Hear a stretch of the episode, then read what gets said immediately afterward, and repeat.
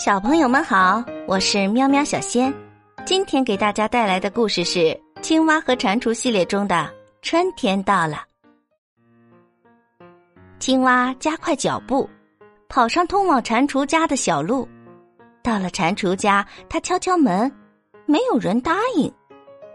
蟾蜍，蟾蜍！青蛙大声的叫了起来：“快点起床啦，春天到啦！”需要扯！屋子里传来了一个模糊的声音：“蟾蜍，蟾蜍！”青蛙又喊起来：“太阳出来了，雪也融化了，你该醒啦！”我不在家。青蛙自己开了门，走进蟾蜍的小屋，里面黑乎乎的，所有的窗户都关着，所有的窗帘儿都垂着。呃，蟾蜍，你在哪儿啊？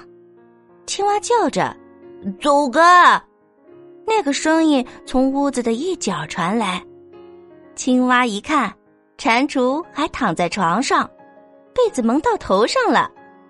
青蛙把蟾蜍推下床，又推出了卧房，推到了门外的走廊上。外面的太阳好明亮啊，晃得蟾蜍直眨眼睛。他说。救命啊！我什么都看不见了。你别傻了，你看见了四月里明媚温暖的阳光，也就是说，我们可以开始一起度过这新的一年了。蟾蜍，你想想看，那该多好啊！我们可以在草地上蹦跳，在树林里奔跑，还可以在小河里游泳。到了夜晚，我们就坐在这儿，哎，数天上的星星。要数星星，你去数吧，青蛙。我可没有这个兴致，我要回房睡觉去。说完，蟾蜍一转身回到屋子里，跳上床，拉起被子，又要蒙头大睡。哎，可是蟾蜍，你会错过一大堆好玩的事情的。嗯，那你告诉我，我到底睡了多久了？你呀。从去年十一月就一直睡，睡到现在了。哎，这么说，我再多睡一小会儿也不要紧啊。